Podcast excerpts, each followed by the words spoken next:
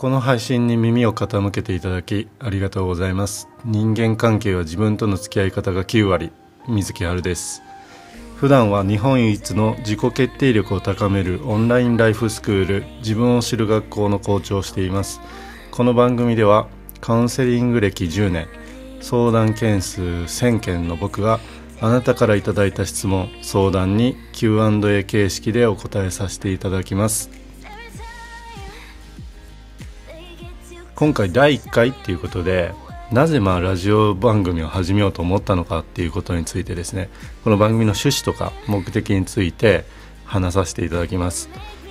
えー、なぜまあラジオ番組でこうやって音声コンテンツを配信するんですかっていうことをまあ僕もちょっと言われたんですけどえーと、人間関係で悩んでる人に、えー、人とうまく付き合うための知識を Q&A 形式で、え、シェア分かち合うためです。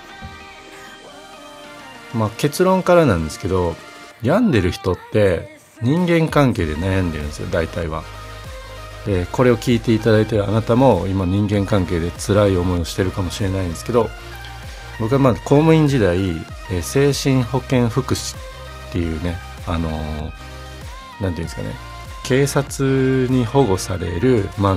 自分を傷つけたり傷害事件を起こしそうな恐れのある人を、えー、精神科病院に車でこう一緒に、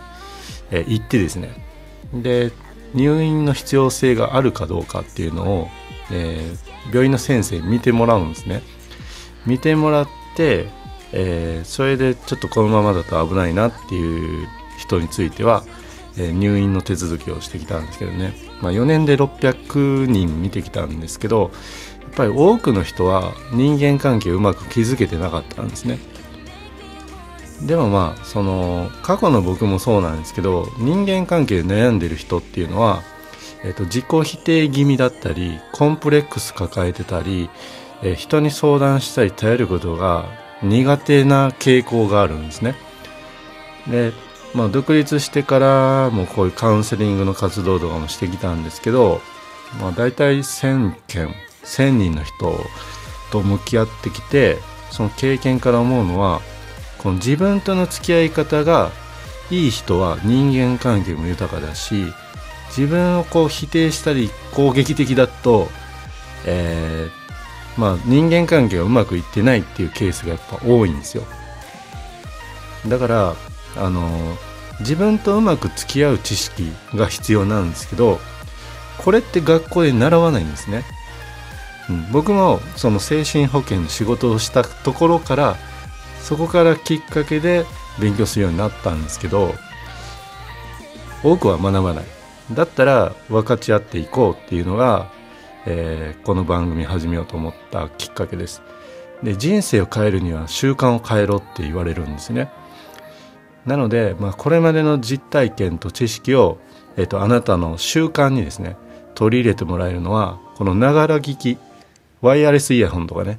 まあ、最近こうつける人増えてきたと思うんですけどそれができるのはやっぱりラジオ番組だなと思ったんですね。ということでこの番組ではあなたからのお便り質問相談をお待ちしています。プロフィール欄のリンク先のインスタグラムの DM からメッセージをいただければ、え Q&A 形式で、えお答えさせていただきます。インスタグラムでもうまくいかない時の自分との付き合い方を配信しているのでチェックしてみてください。それでは今日も素敵な一日をお過ごしください。水木春でした。